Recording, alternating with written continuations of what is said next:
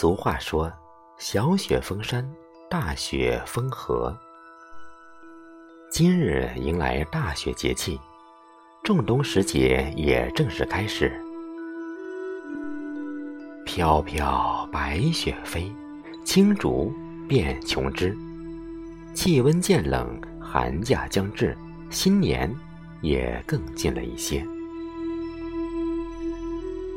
亲爱的朋友，这里是晨韵和声，我是少华。关于冬天，你的记忆又是什么呢？今天我们精选了一些描写冬天的文章片段，与您一起欣赏。第一个片段来自朱自清的散文《冬天》。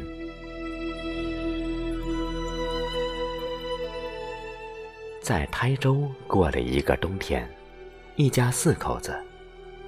台州是个山城，可以说在一个大谷里，只有一条二里长的大街。别的路上白天简直不大见人，晚上一片漆黑。偶尔人家窗户里透出一点灯光，还有走路的拿着的火把，但那是少极了。我们住在山脚下，有的是山上松林里的风声，跟天上一只两只的鸟影。夏末到那里，春初便走，却好像老在过着冬天似的。可是，即便真冬天，也并不冷。我们住在楼上，书房临着大路，路上有人说话，可以清清楚楚的听见。但，因为走路的人太少了，见或有点说话的声音，听起来还只当远风送来的。想不到就在窗外。我们是外路人，除上学校去之外，常只在家里坐着。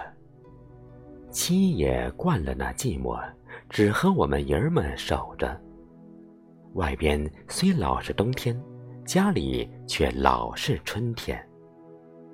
有一回我上街去，回来的时候，楼下厨房的大方窗开着，并排的挨着他们母子三个，三张脸都带着天真微笑的向着我。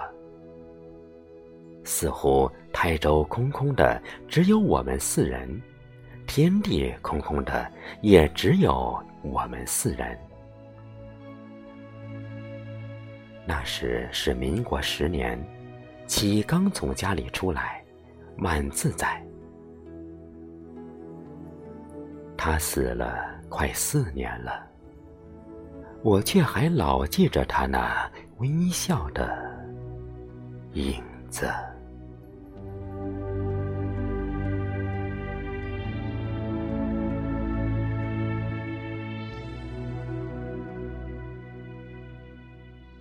第二个片段，我们欣赏梁实秋的散文《北平的冬天》。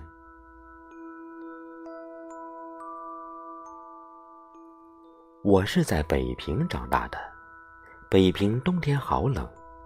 过中秋不久，家里就忙着过冬的准备，做冬房。阴历十月初一，屋里就要生火，煤球、硬煤、柴火。都要早早打点，摇煤球是一件大事。一串骆驼拖着一袋袋的煤沫子到家门口，煤黑子把煤沫子背进门，倒在东院里，堆成好高的一大堆。然后等着大晴天，三五个煤黑子带着筛子、耙子、铲子、两爪钩子就来了。腰间搭布上插一根短粗的旱烟袋。煤黑子摇煤球的那一套手艺真不含糊。煤沫子摊在地上，中间做个坑，好倒水，再加预先备好的黄土，两个大汉就搅拌起来。搅拌好了，就把烂泥一般的煤沫子平铺在空地上，做成一大块蛋糕似的。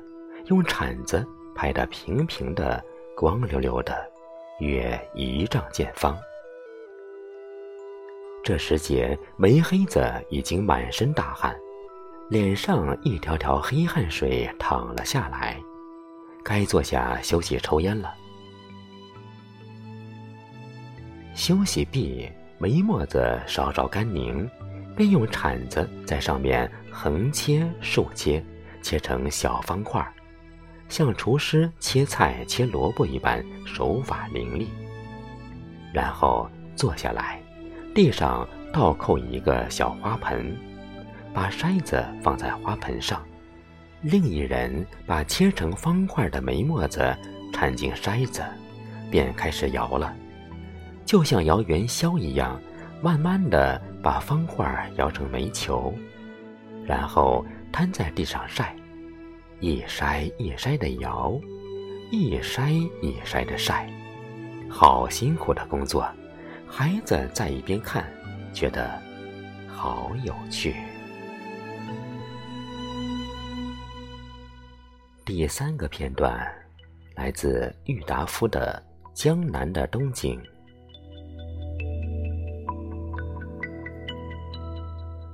但在江南可有不同。冬至过后，大江以南的树叶也不至于脱尽，寒风。西北风见或吹来，至多也不过冷了一日两日。到得灰云扫尽，落叶满街，晨霜白得像黑女脸上的脂粉似的。清早太阳一上屋檐，鸟雀便又在吱叫，泥地里便又放出水蒸气来。老翁小孩。就又可以上门前的细地里去坐着铺被谈天，迎屋外的生涯了。这一种江南的冬景，岂不也可爱的很吗？下面，我们一起回温老舍《济南的冬天》片段。古老的济南，城里那么狭窄。城外又那么宽敞。山坡上卧着些小村庄，小村庄的房顶上卧着点雪。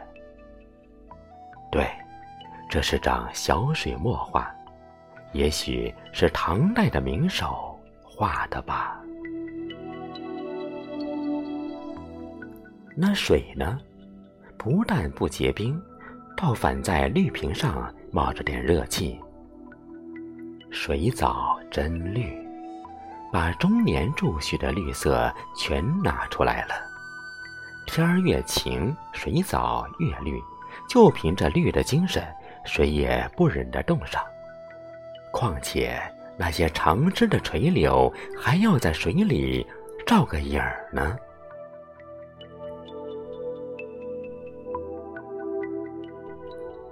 看吧。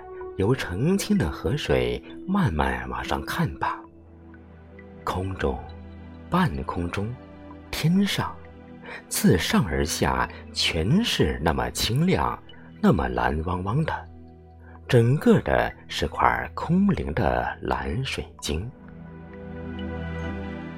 这块水晶里包着红屋顶、黄草山。像地毯上的小团花的小灰色树影，这就是冬天的济南。